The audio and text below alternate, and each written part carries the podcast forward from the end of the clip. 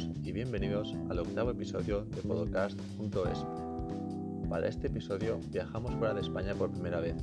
Nos vamos hasta Australia para conocer a Tyson Franklin, escritor, business coach, podcaster y podólogo también. Tyson es el creador del podcast Podiatry Legends, una gran inspiración para muchos podólogos. En el episodio de hoy hablaremos sobre sus inicios que no siempre fueron fáciles, por qué eligió ser podólogo, cuáles han sido las bases sobre las que ha cimentado una larga carrera en la industria, como la suya, y las lecciones que los años le han ido dando.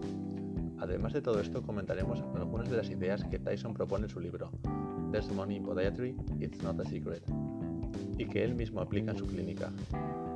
Como siempre, gracias por estar ahí y no olvidéis que queremos conocer vuestras impresiones del episodio. Podéis compartirlas a través de nuestra página de Instagram o Facebook o la plataforma que hayáis escogido para escuchar el podcast. Vamos con el episodio.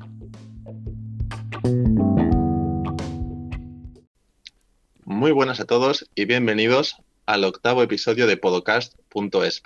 Hoy tenemos un programa diferente por muchos motivos. El primero de todos es nuestro invitado Tyson Franklin, entre otras muchas cosas, un podólogo australiano. Muy buenas, Tyson. Hi, Tyson. Hola, how you doing? This is good to be here. Thanks for being here and share a bit of your experience with us. As you know, having you here is really special for me, as during my short career, I have come across with very inspiring people, but you are the one that has inspired me the most uh, to truly follow my my dreams in my career, and all through your podcast. So, thanks for being here. No, I, I'm I'm um thank you for those kind words. It's really funny when people give you compliments. Sometimes they're hard to take. So uh, thank you, and thank you for inviting me on the show as well. They were completely honest. well, I just hope everybody listening today understands me, and I will try and speak a little slower than I normally do. They they will appreciate. Yeah, I'm sure. sure. Y como ya sabéis, hoy nos acompaña también Brain for Fit o Eugene. Muy buenas, Brain. Hi again. Hi to everybody. Muchas gracias por ofrecerte a colaborar con nosotros de forma honesta y desinteresada. He de decir que desde el segundo uno que te lo ofrecí, eh, colaborar, dijiste que sí. Incluso estabas dispuesta a venirte a Valencia solo para grabar, antes de que te explicara que lo hacíamos por internet. this, is, this, is one of, this is one of my dreams, one of my objectives inside my own profile, so it's massive. Thank you, thank you very much. Con lo cual te estoy muy agradecido. Y como ya habéis adivinado, la entrevista de hoy será en inglés, aunque tanto Eugene como yo intentaremos traducir de la mejor manera posible algunos de los puntos que consideremos más importantes. Así que, sin más preámbulos, vamos a comenzar. Okay, Tyson, are you ready? I am ready. You make Spanish sound so easy. I'm really concentrating to pronounce properly. Let's uh, do this. This is good. This is going to be fun. This is going to be a lot of fun. For sure for sure it's going to be fun. where were you born, uh, Tyson, and where did you study? Okay, I was born in Brisbane, in Queensland, Australia, and and I stu- I did podiatry studies in exactly the same town. So in Brisbane at QUT, Queensland University of Technology. And did you started to work there, or or your career started in in a different city already? I know. So when I graduated, um, when I graduated, my my mum had moved to the Gold Coast, which is about hour and fifteen minutes south of Brisbane. So I was living down there at the same time. After I graduated, I always wanted to just live on the Gold Coast, live on the beach, go surfing, chase girls, just do all the usual things that a that a young graduate wants to do.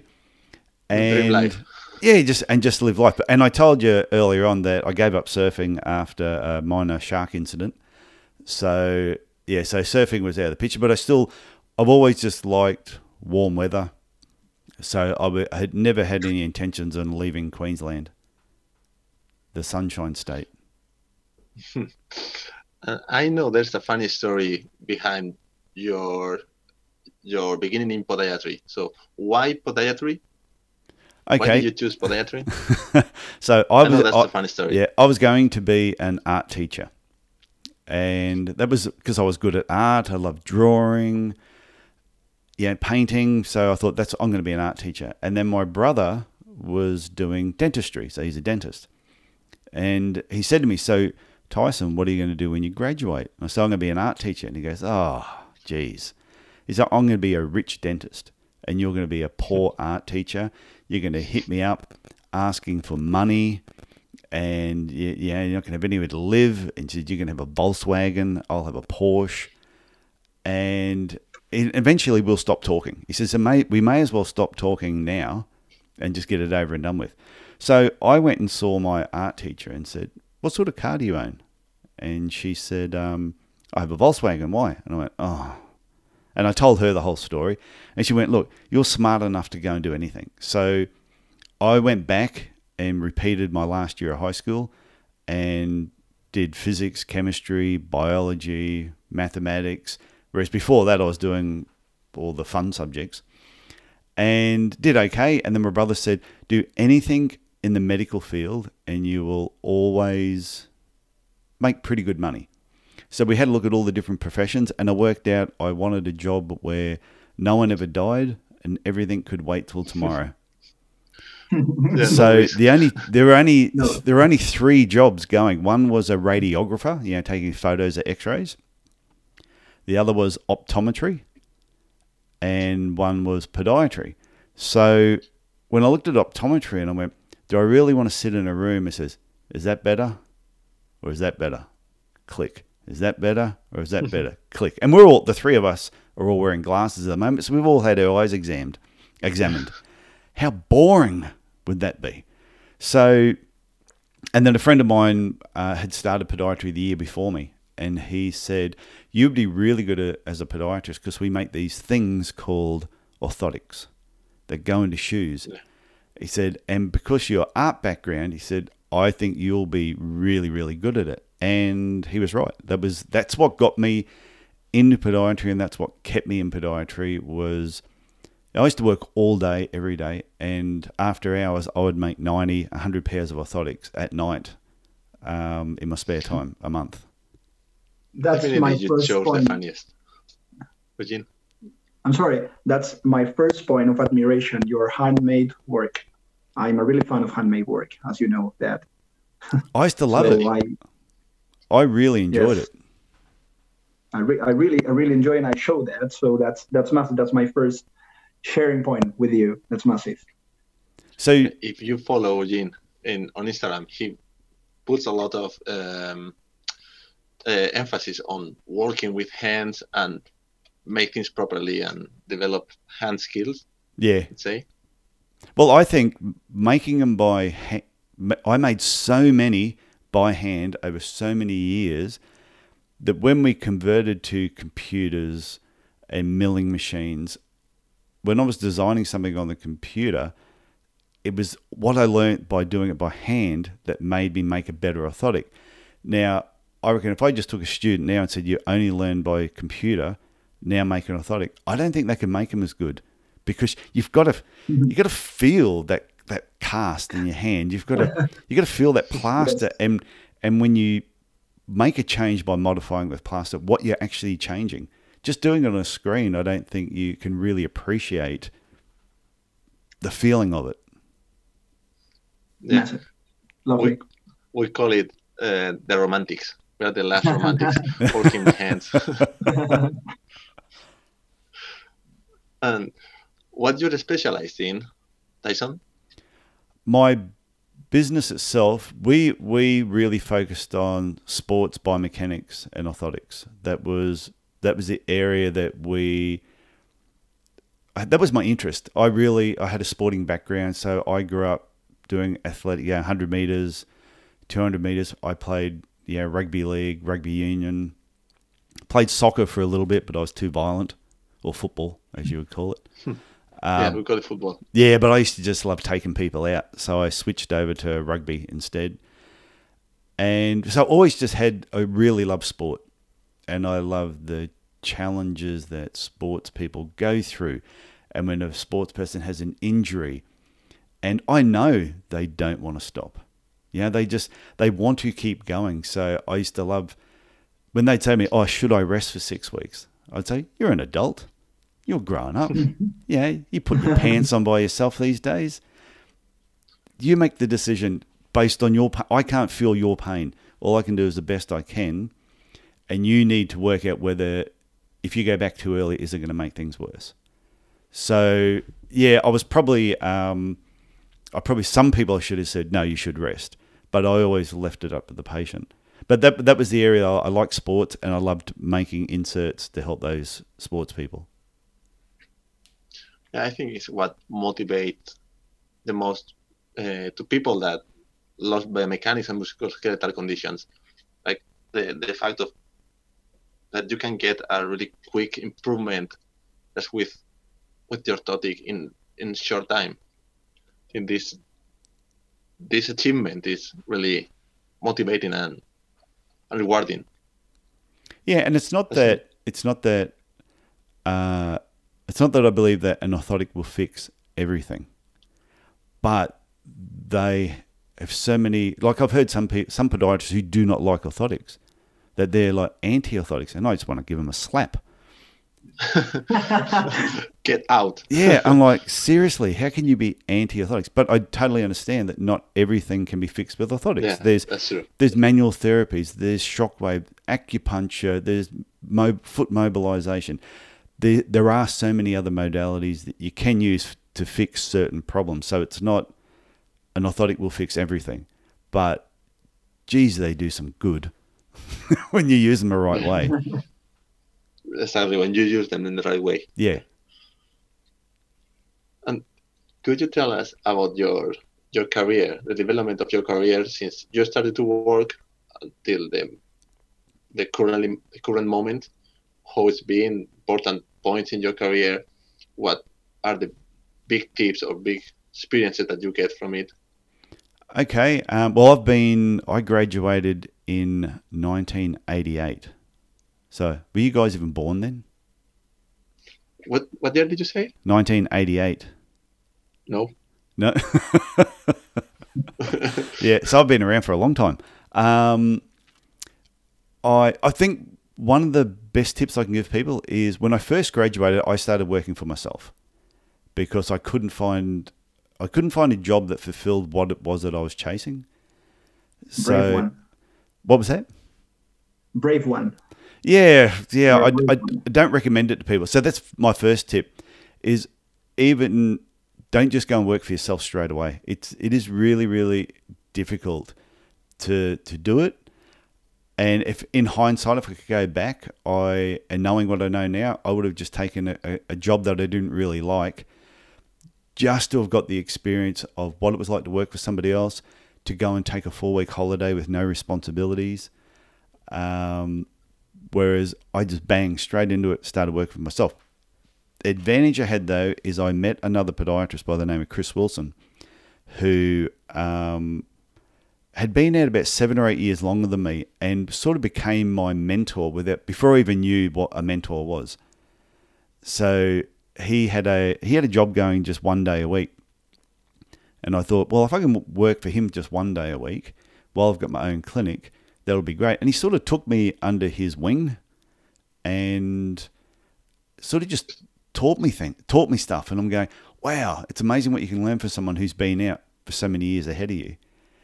Which is why I regret working for myself because no matter what job I would have taken, if I had worked with, with somebody who had had 5, 10, 15 years more experience than me, I would have learnt something from them.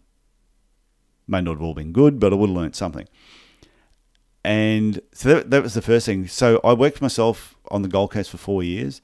Then I had a two year break because I injured my hands. Um, I wasn't an injury. I got like really bad dermatitis on my hands, and I couldn't work. They my hands swelled up that much that I just couldn't find gloves big enough to put on, and then I couldn't hold it. I couldn't hold anything. My hands were so swollen I couldn't do a button. So I was off of work for two years, and then from there, my ex-wife, who was Spanish, crazy woman. From, Um, from where was her? what's if I that? can ask. What was that? From uh, where was she from? Uh, oh, she was City. she was born in Australia, but her parents were from Spain.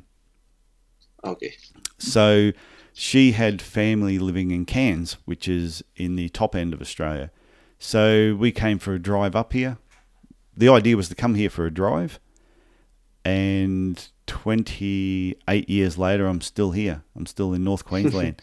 so it became became for a drive because I couldn't work, and then once I was here, my hand started to get a little bit better. Then a doctor heard that I was a podiatrist, and he said, "Well, we've only got one podiatrist in town. We need some more. Would you want to work for my surgery? Um, yeah, for like one day a week." And I went, "Yeah, okay." So one day went to two days, and then another doctor found out, and I started visiting somewhere else. So at one stage, I was traveling around all over the place, visiting all these different doctor surgeries. And then eventually I went, you know what, I need to set up one clinic. So I set up one clinic in Cairns, and then it just kept growing from there. So it just kept building. So yeah, I've been in Cairns now 28 years, and I sold my last practice uh, just over three years ago. So then, but I've always had an interest in, like I said before, orthotics. But we entered a uh, they have a business award over here called the Telstra Business Award. It's like one of the big, biggest business awards in Australia. And I'd, I'd had a business here in Cairns, and it was going really, really well. And I thought, is it going well because uh, I've got a re- yeah, I've got good systems in place, or is it going well because I'm a legend? And because you're famous. yeah, because I'm famous. You know, I've been in the town for so long. I, I was on my TV commercials. We used to do TV commercials. Uh, I was like the TV podiatrist. And so we said, let's set up another clinic uh, far enough away that this clinic has no influence over it and see what happens. So we set another clinic up in Mackay, which is about 800 kilometres away, about 500 miles. And what took me eight or 10 years to do in Cairns, we did in 12 months in Mackay. And we went, wow, we're onto something here. So through that, we went, oh, I'm going to enter the, the, um, someone nominated us for the Telstra Small Business Awards. So we went, okay, let's enter it and see what happens. So we entered it and we won it. And we went, holy crap, that was unexpected. So then all of a sudden, people kept asking me every time I went to a conference, oh, how do you do this? How do you do that? And that's when I decided I should write a book. Instead of instead of constantly people asking me, I'm just telling them. Why don't I just put a lot of this info into a book? So that's how the first book came about. The it's no secret there's money in podiatry. That's an important topic of the interview. We, I want you to talk about your books. Two, I, I know you have two. Do you have any uh, any other book that I don't know? Um, The one about podiatry, yeah. I wrote a small one. You know, um, why do my heels hurt? But that was just for patients. Okay, so I read the one about podiatry. The There's Yes. in podiatry is not a secret. I love it, and there's the the one about business in general. Could you explain? The second part of the interview will be about them, but can you make a brief summary of them? Okay, well the first idea you want to? Yeah, the the first book is no secret. There's money in podiatry. The funniest part about that book is it's not about making money. a lot of I've had some people say, "Oh, that's disgusting. You wrote a book about you know making money in podiatry." And I went, if you actually read the hmm. book, I don't mention about making Yes. money at any point through the book. It's about Yeah. if you become a better podiatrist, if you set up a good business, then the money will come. Yeah. But if I Because if the title yeah, but if the title of the book had a said, "Hey, become a better podiatrist," book, yeah, and have a good business, no one would have bought it. Bought it, but as soon as you put money in there, yeah, a little greedy person that sits on your shoulder says, "Oh, I might read that, see if there's anything in there." So, it's really the the book itself is just about all all the little aspects of setting up a business from from start to finish, um, and just a few tips uh, along the way. It's not everything that I know in one book. It was just what was going through my head at the time that I thought could help people starting out. and there are some really uh, important points that we will get back to them later, like the importance of the system of using a system in your clinic. Yeah. But we will explain it later. Okay. I don't want to deviate that much. And, and you have a, a podcast, Podiatry Legends. You know my favorite podcast. Can you explain it? What it's about? the Podiatry Legends podcast, the the, t- the like the little tagline that I put on there is to help you see, feel, and think differently about podiatry. So I've seen so many people come into podiatry and leave podiatry over the years. And when they've left, they've got, uh, it was boring. I didn't get anything out of it. I wasn't liking it. Uh, you know, I hated looking at feet. And I went, this is crap. Yeah, there's this. I know so many people in podiatry that are doing so many cool things that some of them you never would even thought of. And went, wow, wouldn't it be good if I could actually bring some of these stories all into one place where people could share what they're doing? So you get like Simon Bartold, that you know, a lot of people in the world know who Simon is, and his his massive career on yeah in the footwear industry, working with Asics and uh, Salomon. But it all started with him when he he did a lot of volunteering work for sporting clubs for like ten years without without being paid a yeah. cent first. But once the money started coming in, it came it it flooded through the doors. But he's been on he's been to four Olympic games. Um, so it's just it was taking people like him and Ted Jedynak who did the foot mobilisation to yeah Ian Griffiths and Craig Payne, just all these different stories of different careers and bring them all into one place. And what I'm hoping is podiatry students will actually listen to this podcast and sort of go, wow, I didn't know that I could do that. Or somebody who's thinking about, oh, geez, podiatry is a bit boring. Maybe I might leave and go and do another boring job like physiotherapy. And, but I think once they listen to these careers, I'll go, wow, I didn't know I could do that. All I've got to do is stop doing what I'm doing, just reset, and I can do whatever I want. Yeah, let me make a summary in Spain of this point because I think people should understand this properly. Vale, el, el, podcast de, de Tyson, Podiatry Legends, lo que intenta es cambiar la mentalidad de, los estudiantes o de los podólogos, ¿vale? enseñar miles, los miles de diferentes caminos que puedes desarrollar en podología, desde trabajar en tu pueblo en una clínica haciendo lo que te gusta, hasta viajar siendo podólogo. Y él pone el ejemplo de Simon Barton, que trabajó gratis durante 10 años solo para aprender, sin centrarse en el dinero. Y cuando empezó a, a ganar dinero, eh, gana, exagerándolo, gana más de lo que te podías esperar. Y, y eso le ha llevado a, realmente a, cumplir sueños como ser, ir a, Olimpiadas, eh, estar, trabajar con los mejores, que es lo que al final todos queremos y simplemente tienes que eh, imaginarte cuál es tu camino e ir a por él. Creo que lo he resumido bastante bien. ¿Tú qué opinas, Eugene? For sure. It's quite resumed. It's perfect. okay. So, Eugene, I think you had some questions. Yes. I got a lot of questions I need Ooh. to ask, but Ooh. I have to make them easy. Okay.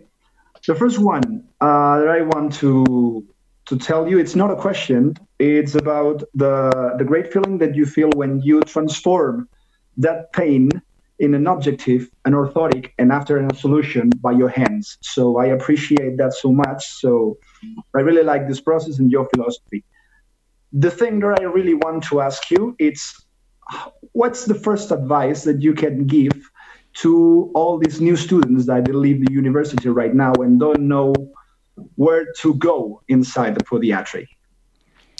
Um, I think the biggest thing, if, if I was a student now and I was graduating, yeah. The number one thing I would be suggesting to all of them is do not chase the money. Don't don't think. And, and I know when I came out, I was a greedy little student. Yeah, the number one thing I had in my head was I want to get out and I want to make as much money as fast as I can because mm-hmm. to me, making money meant you were successful. Yeah. And there's so much more to being successful than just making money. And yeah, which I don't tell many people this, but yeah, I had this all these big ambitions and all these big plans I wanted to do. When I was yeah, my goal initially was yeah, I'm going to be a millionaire and retired by the time I'm 30. That was that was my original goal. Yeah, asked me when I was 12. I actually wrote it down to my parents my parents said to me, "What are you going to do when you grow up, Tyson?" I said, "Well, I'm going to be a millionaire and retired by the time I'm 30." And I was 12. I think I I think Tell me, tell me. oh yeah, no. So I, my parents made me write it down on a piece of paper, and they said, "Why will you be a millionaire if we couldn't?" I said, "Oh, because I'm smarter than you." So they made me write. So I said, "Dear mum and dad, by the time I'm 30, I'm going to be retired and a millionaire." I wrote it down. and I gave it to them. So anyway, where was I when I was 30? I was divorced, bankrupt. I had nothing. I had You nothing. just the wrong way. I had absolutely nothing because I was so focused on chasing the money. I just neglected everything else in my life. So things just spiraled a bit out of control. I remember going home and seeing my mum on my 30th birthday because I was feeling like crap. And I said, Hey, mum, how you doing? Yeah, because mum will make me feel better. And mum goes, I've got something for you. I've been wanting to give this to you since you were 12. I went, Oh, what's this? So she hands me an envelope. I opened up the envelope and there was the note when I was a 12 year old saying, By the time I'm 30, I'm going to be retired and a millionaire. And my mum said to me, So how close are you? Oh, And sweet. That's sweet.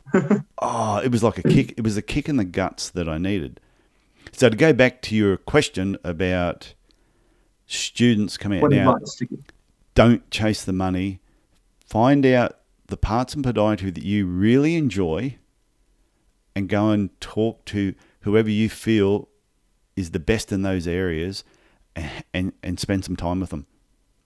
If, Okay. if they're talking at a conference, go to pay, spend the money and go to that conference. If they're you know doing a workshop somewhere, go to their workshop. If their clinic is a is 200 kilometers away from where you live, but you can contact them and say, hey, can I come and spend the day with you? Go and spend the day with them. Just learn from the people that you feel can inspire you in the areas that you're interested in. And if you find a couple of years down the track that, you know what, I'm not really enjoying that aspect, then pivot. Do another, do, look at something else. But don't just throw in the towel and don't just accept like if you've got a if your first job that you come out is not fulfilling you, don't feel that that's going to be your life for the next 20 years. Do it for now and then make a change later on. Man, listening listening this, I think maybe Jose would would share the opinion with me for sure. May, uh, listening this from a person from another country um, makes me makes us maybe feel less alone when we have this philosophy to not chasing the money and improving your own job. So thank you for share that. Remember, guys, after the university, don't chase the money. Get to improve your talents, get to improve your abilities, and follow what you wanted and what you really makes you happy. So thanks for the advice. And the money will Second come. thing. The, the the money will Yeah. come afterwards. If you if you're really doing something that you really enjoy and you're really good at it, the money will chase you. You don't need to chase the money. Once I the thing is, is once I stopped chasing the money, then I mean my life just went. It, it um, was fa- absolutely fantastic. Things really started to improve and just kept improving. It's very nice to hear that. Uh, just taking a little bit some um, reward information for you. So you are talking about that you are a mentor, not a coach. Yes. And this is something that you apply on your webpage and even your books and already listened in the other podcast. And it's maybe for our audience. Can you separate the ideas between coaching and mentoring yeah. To me, yeah. listeners?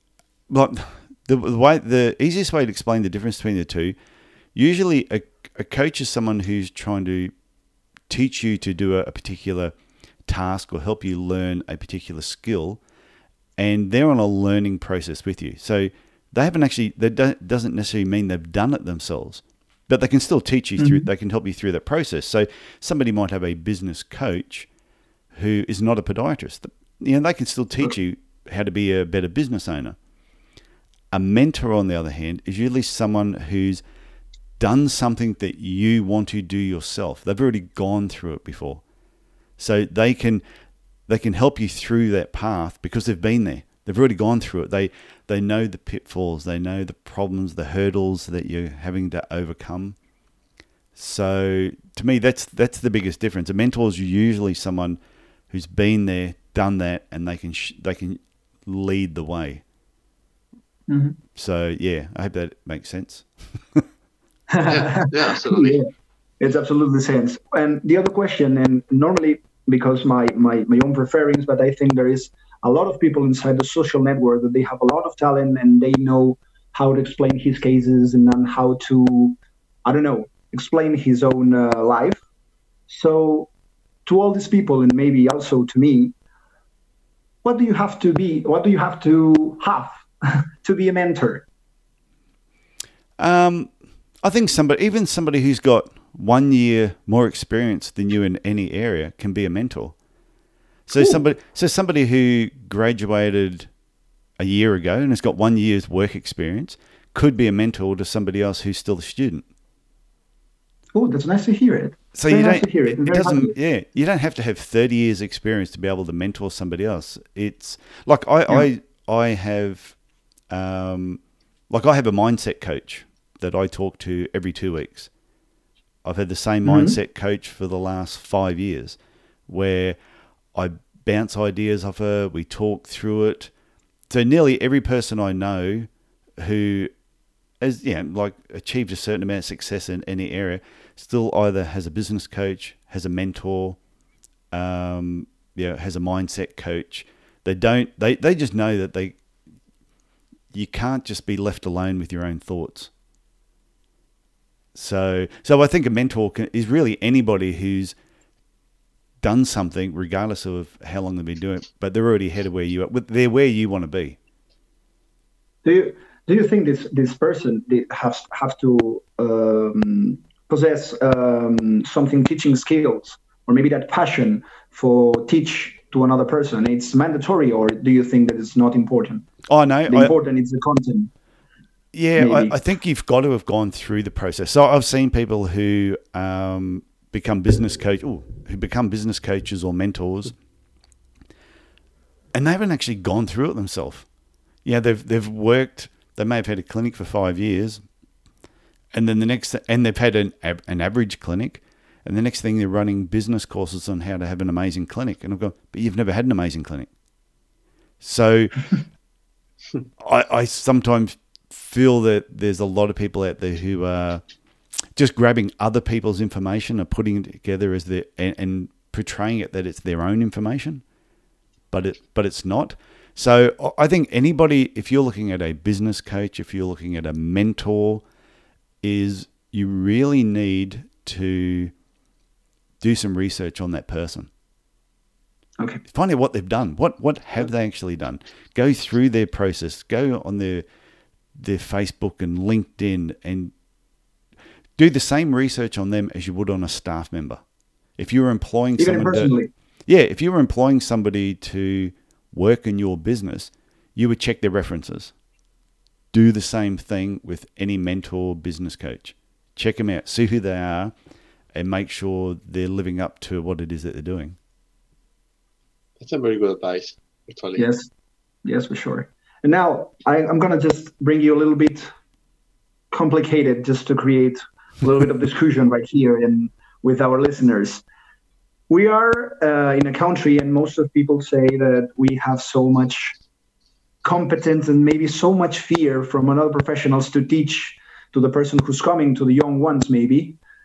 So, what do you think about this type of mentors or people in the clinics that they don't want to teach the another person or the next one or the young one who's coming and they don't want to teach because they have fear about the competence Uh, fear is though they don't want to teach, so they don't want to employ somebody because they're scared they're going to work in opposition. Or Yes. Yeah. yes exactly, Yeah. yes something like that yeah, I always my goal was always whoever I employed, I want them to leave far more competent than what they were when they got here.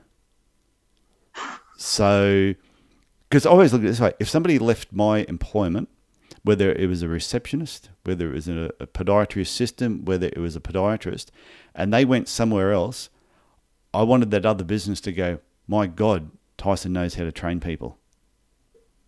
That this is one of the best podiatrists I've ever had work with me. And eventually build up a reputation that anyone that comes and works with me is going to leave better than when they got there. thank you And I looked at it this way thank you if I had somebody work for me and all of a sudden they went and set up an opposition across the road, then that's more of a reflection on their integrity, not mine. and and I think that the the community would recognise that, and and I did. I I did have. I had two previous people who worked for me go and work for themselves in the same town, and both of them had rubbish businesses that never really took off, never really did too well. Whereas I've had mm-hmm. so many other people work for me who went on and have probably got bigger businesses than I ever had. And they will, and they still turn around and say to me that working with me was one of the best things they ever did. Okay. So oh I, I, this is massive. I openly, I wanted them to become good. It's, yeah, and and I had a, I had a, a training process in place that when someone started with me, I had a 20 day training process so that they had to be competent in all these areas within the first 20 working days. And I mm-hmm. could take a I could take a new graduate and I could have them as competent as someone who'd been working with me for 5 years in a 3 month period. That was the training process that I had in place. That's that's fantastic. And sorry, just to just to cut for a second and ask to host, but I think we do need to translate something like that. It's a change of philosophy, and our listeners need to understand it completely. What the importance of teaching without the fear. So, Eugene, go on. No, no, no. I'll let you. I'll let you. I'll let you. no, I insist. you have insist. this idea clearer than me. Eh, Tyson ha comentado que hay una esa competencia, ese miedo a de esto no tiene poco sentido porque la gente que va a salir de, de ti van a ser reconocidos porque precisamente vienen de este origen. No solo eso, sino que el objetivo de Tyson, y esto es lo que quiero remarcar, es que lo importante para él es crear a una persona que viene de aprendiz mediante un programa de 20 días a alguien que sea mejor de lo que ha venido y probablemente incluso hasta mejor que él. ¿Qué, qué narices? A mí tampoco me importaría. Y quiero que esto quede muy claro, que no debe haber tal miedo, sino se aboga por la evolución de la persona y la evolución del propio negocio. Así que me interesaba que esto quedara muy claro, José. Let's, be, go on. Let's go on. I'm sorry about that. oh no, that's okay. I, yeah, I just think don't have fe- when you're employing people, don't have fear. If you if you're scared that they're going to come and work with you and go and set up down the road, then that's that's more of a reflection on your own insecurities. and it makes you improve. Always makes you improve Oh. as a mentor too, and as a teacher too. I used to love having, especially new graduates. Used to love the enthusiasm that a new graduate would bring into the practice, and they didn't realize that how much I was actually learning off of them at the same time because they're talking about new mm. stuff they're doing at university. And I'm going, oh, I haven't thought about that in five years. Fantastic. so Passion. Yeah. Lovely. Lovely to hear uh, you, Tyson. Talking about, sorry, Uh, so, so, no, sorry, sorry. Uh, yeah. Jose, sorry, Go on. talking about employing people, I know you have a system of call, calls of 30 seconds where you decide whether this new grad or new podiatrist can fit in your system or not. Can you explain this? Can you explain this technique? Maybe it's something that we need to import to Spain. I'm not quite sure what you mean by the the 30 seconds. Uh, I think you you have a system where you give them 30 seconds of a call to, to talk about themselves, what they want to join your team, and how can they fit in your team. Oh, And- yeah. So when, when I meet someone for the, like if I was going to employ a new graduate, Hmm. it's, yeah, I think you can, you can pick up.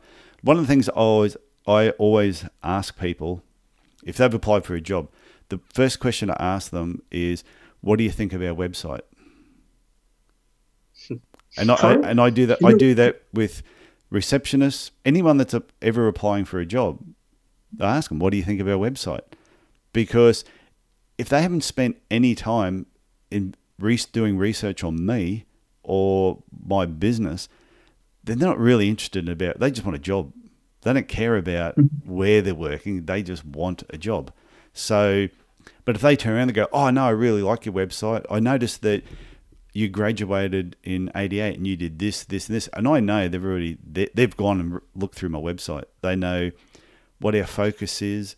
So that that I think that's the question that you're asking me. That's the first thing I'll normally ask them. Yeah, Yeah, I that's the thing that you must focus on it. Yeah. and I do that with salespeople as well. If a salesperson comes in my clinic trying to sell something, I ask them the same question. Oh, right. So, what did you think of my website? and the salesperson went, oh, oh, I haven't really looked at it. I'm going, well, you don't really know my business Okay. then. Yeah. it's business. So you can do that with everyone. It's a trap question, people. A That's trap question. If okay. Tyson asks you about the about his website, just make up something quick. Just make it be up. Sincere. Be sincere for sure. okay. I just want to make some questions. It's a little bit complicated. Do you think, because about what I told you before about the competence and the fear and all these things, do you think that we can apply your model of business, your, mo- your philosophy model in our country? Do you I- think it's available? Yes, I do. It's um, when I, when I wrote the book, the you know it's no secret there's money in podiatry.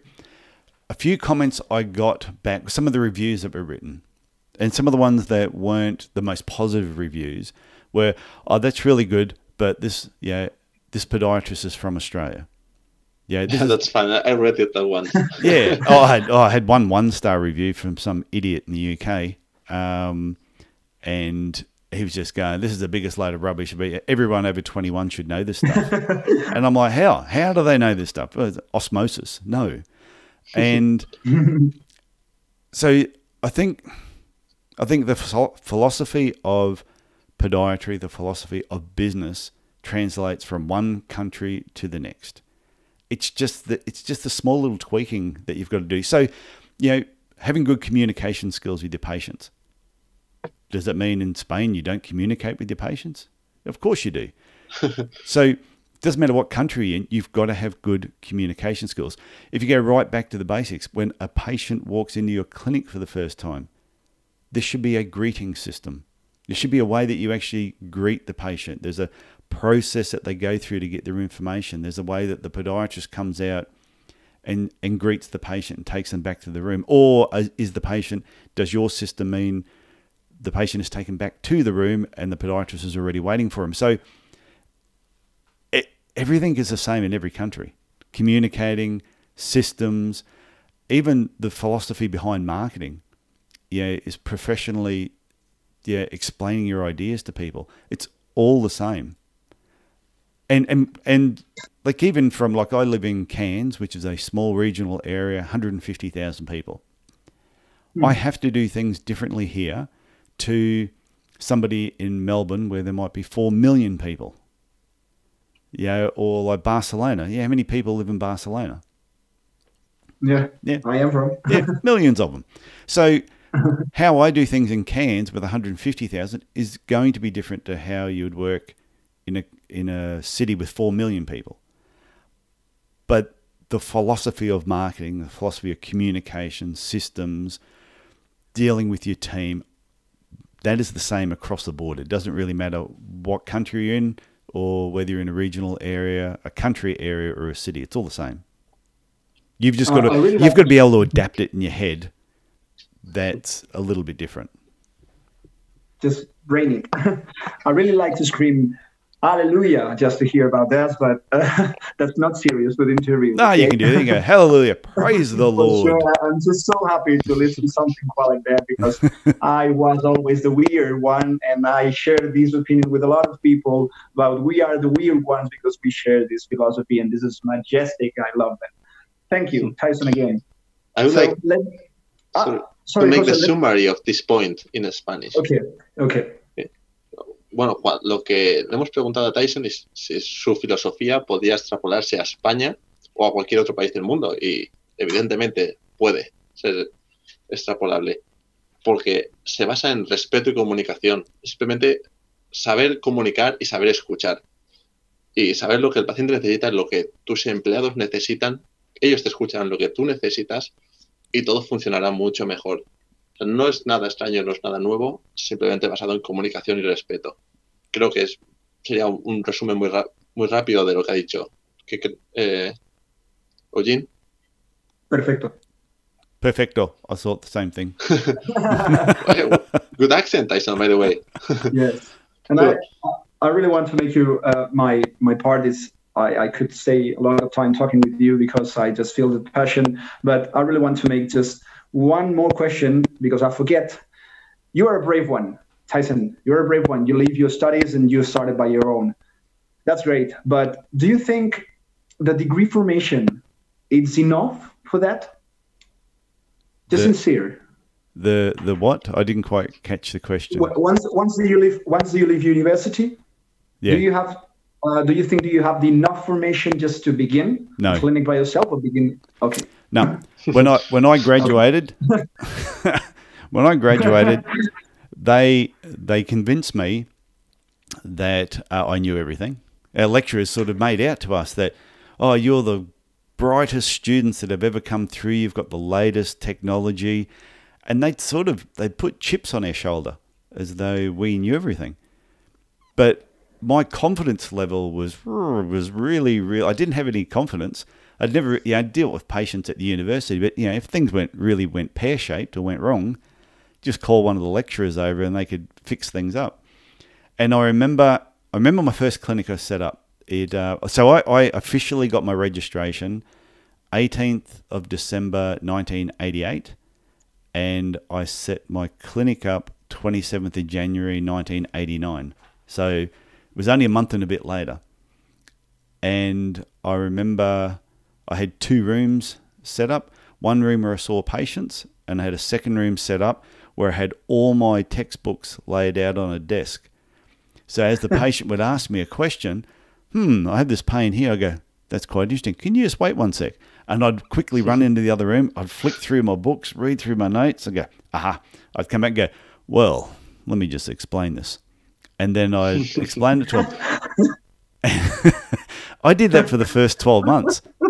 That, I, and the thing is, I knew the answers, but I didn't have the confidence to actually just say it. I had to keep confirming. And then I slowly closed up the books until I didn't have the books there. But one thing I recommend people is, yeah, that, and that's why I think I, I don't think you know enough in business, and I don't think you have enough experience to go out on your own first up. I did it, and I wouldn't recommend it. But Okay. geez, get to get to conferences and get to workshops as soon as you can. Save your money up, and I always say this: if you're going, I'm not sure what the tax system is like in Spain, but I always say, if you, yeah, if you can't write it off, don't do it. So I always say, whenever I go to take a holiday, I always make sure it revolves around a conference, a workshop, so that I can write off part of my trip. So when you work that first year or that first two years, don't take your couple of weeks holiday and go to Hawaii and lie on a beach unless there's a podiatry conference on there. Use Oh. use those first couple of years to reinvest your holiday money into education. And I tell you, it'll pay dividends later on. Learn, learn, learn, improve, improve, and improve. You have to keep massive. you have to keep doing it. And to to me, it- it's not podiatry is not just a a job. It it should be a career. This is yeah. This is this is what you are. You are a podiatrist. You should be live, eat, and breathe it. Whole life. Yeah, it's it's your life, life. yeah. Yeah, you can't help but walk life. through a shopping center and see people walking in front of you, and you you look at their feet. You, that's Mm-hmm. how you should be thinking. It's not at five thirty or in Spain eight p.m. when you close up. You don't just turn your brain off, and you're no longer a podiatrist. that is what you are. So, and if you want to get better at it, you just got to. It's like anything. You want to play the guitar, you keep practicing. You want to be a better Um, podiatrist, keep practicing. I don't know. I don't know if you see how many times I clap my hands. You do clap your hands a lot.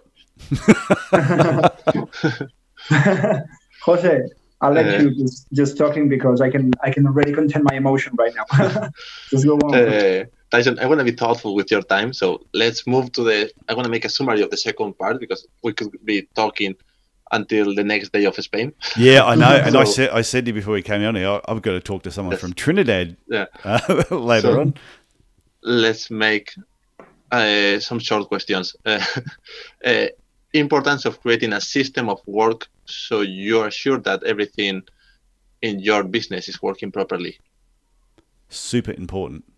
It's everything you do, from greeting your patients to, to everything. Every si- single thing you do in your practice should be documented, whether it's whether it's written down, whether it's through photographs, whether it's a video, whether it's audio.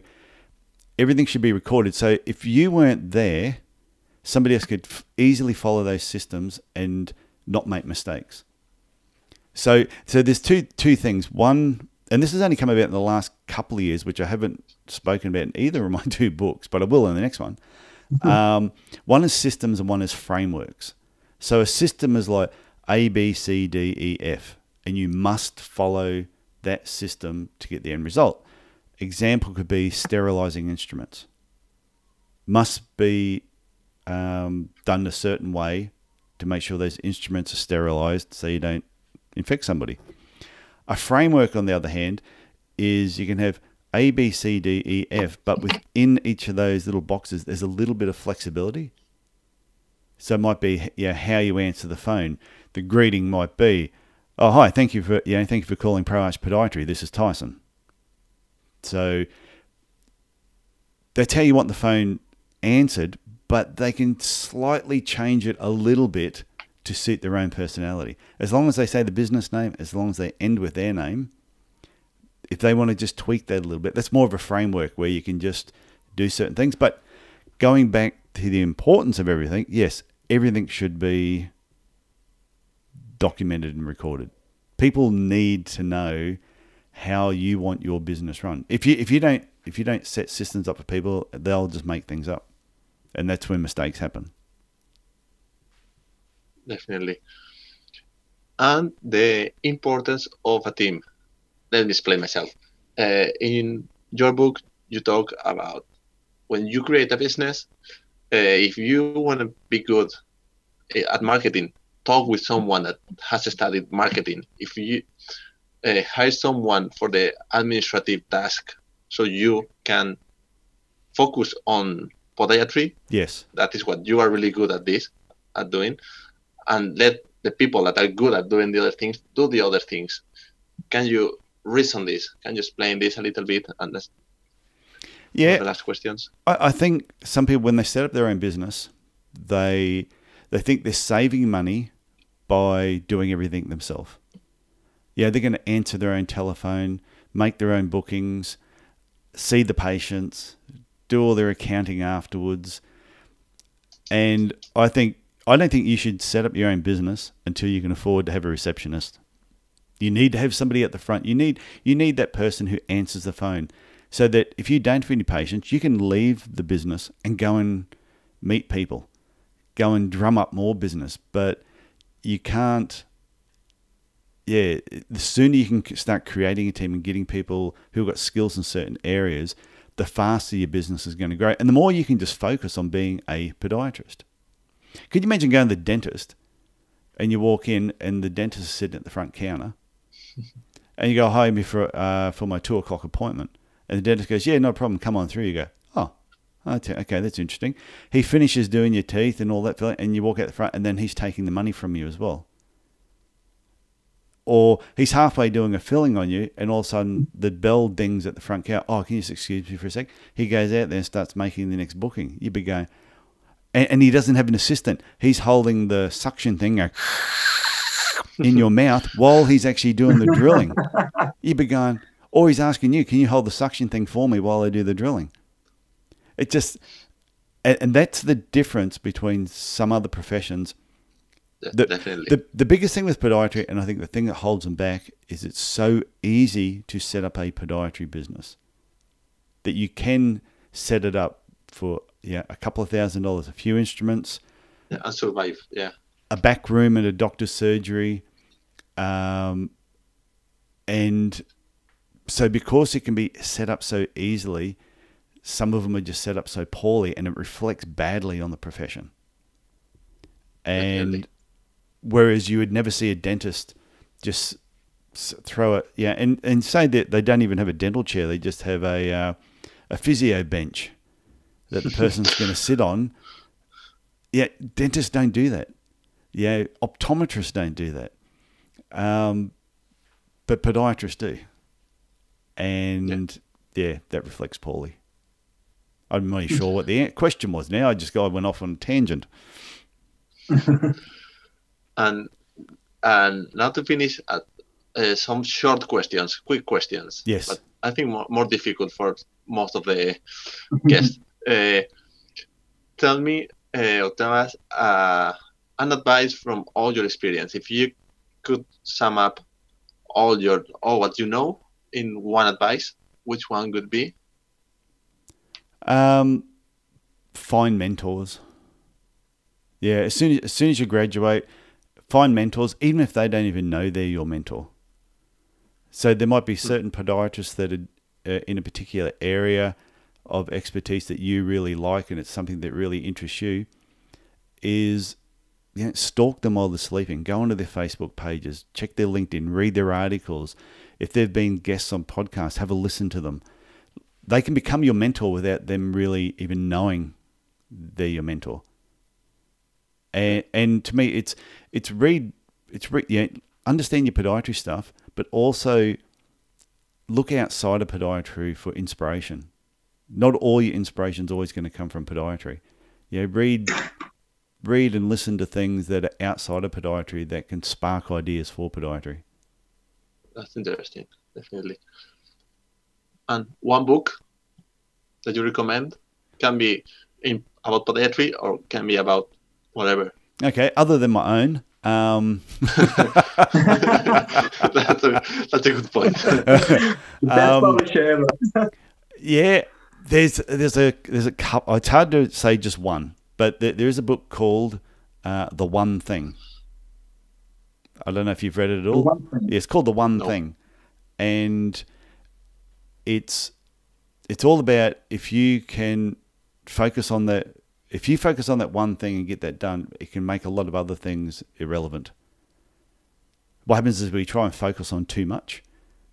Yeah, whereas it's just what is the one thing? What's what's the one thing that you should be doing right now that if you got it done would make everything else Yeah. insignificant or n- n- yeah, not worth. So that that is a really good book called The One Thing, and when I write Um, it down, definitely. and if you want a marketing book, uh, other than mine, is But mainly yours. yeah, Second time. yeah, is uh, Seth Godin has a book called This Is Marketing. Yeah, so those two I books are those two books are books that I regularly give out as gifts to people. I think Amazon has offered me this book a few times. Yeah, This Is Marketing is really good. I've uh, I've got it just sitting over on my shelf over there. It, it is a really really good book. Yes. Last question. You know this question. what is the most important ingredient in a paella? Okay. Most important I know because you know I, about paellas. Yeah, I do because I said my ex-wife was Spanish and her and the brother-in-law was a Spanish chef. So I grew up. I, I I spent a lot of years eating a lot of really really good Spanish food. So when he taught me to make a paella, it was the the important part was the stock. You had to get you had to create a really good stock. So I always like seafood paellas. So we used to get the Sorry, Tyson. Stock is caldo in Espanol, because it's uh, not a common word. Go, go on. Okay. Sorry. So um, yeah, we would take the prawn heads, yeah, take rip the prawns off, yeah, the heads off the prawn, or if we had crabs, and we'd rip all the shells off the crabs, and we'd boil that down for a certain uh, period of time, and then we'd take all the juice from that, and that was the secret ingredient that made the paella really, really tasty. That's interesting and, and smart, actually. Yeah, or or chorizo and chicken. That's always good too. No, no, you, you, you messed it up. you screwed up. with this- this answer. You failed immediately. you were doing it so well. and do you, do you suck the head of the prawns?